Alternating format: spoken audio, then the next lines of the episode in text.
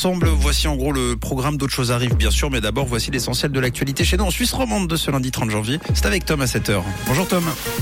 Bonjour Mathieu, bonjour à tous. Au sommaire de l'actualité, des centaines de millions de masques en passe de périmer dans les stocks de l'armée. Les déchets ont réduit de moitié dans les foyers vaudois depuis 10 ans et une journée avec un peu de soleil pour aujourd'hui.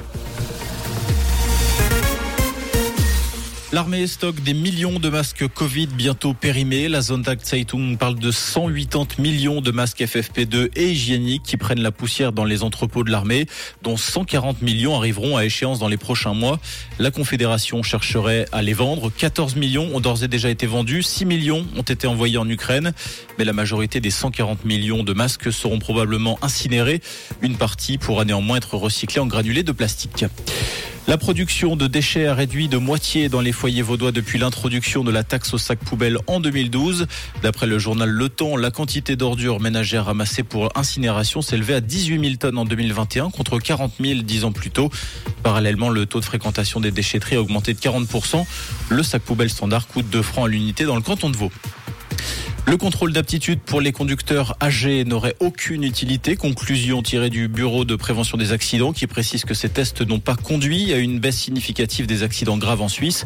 Le BPA a par ailleurs fait la comparaison avec l'Allemagne et l'Autriche qui n'appliquent pas ce type de contrôle et le ratio accident kilomètres parcouru est identique à celui de la Suisse chez les seniors. À noter qu'en Suisse, les 450 000 personnes de plus de 75 ans au bénéfice d'un permis doivent tous les deux ans obtenir l'aval du médecin pour continuer à conduire. La ville de Morges cherche à se doter de plus de plages en été. Actuellement, elle n'en compte qu'une sur les 2,7 km de côte dont elle dispose. D'après le 24 heures du jour, les autorités souhaitent débloquer un crédit de 483 000 francs pour l'aménagement de trois nouveaux accès sécurisés vers l'eau, complétés par la mise en place de plages flottantes estivales. La municipalité présentera mercredi un préavis au conseil communal. À l'étranger, le chef de la diplomatie américaine, Anthony Blinken, est attendu aujourd'hui au Proche-Orient en pleine flambée des violences israélo-palestiniennes. Il doit se rendre à Jérusalem, en Israël, puis à Ramallah, en Cisjordanie, pour évoquer des mesures en vue d'une désescalade du conflit. En quatre jours de violence, dix Palestiniens et sept Israéliens ont été tués.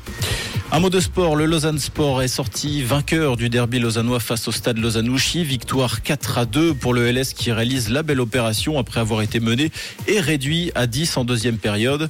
Au classement, le Lausanne Sport pointe à la quatrième place et revient à 3 points du SLO, troisième. Et pour ce matin, quelques grisailles et du soleil avec des températures qui restent fraîches. Ce début de semaine, on a moins 7 degrés au château de Gruyère et à Bulle et moins 4 degrés à Lutry et du côté de la conversion avec un ciel principalement nuageux pour aujourd'hui, des températures qui restent fraîches. On vous souhaite un très bon lundi à l'écoute de Rouge. C'était la météo, c'est Rouge.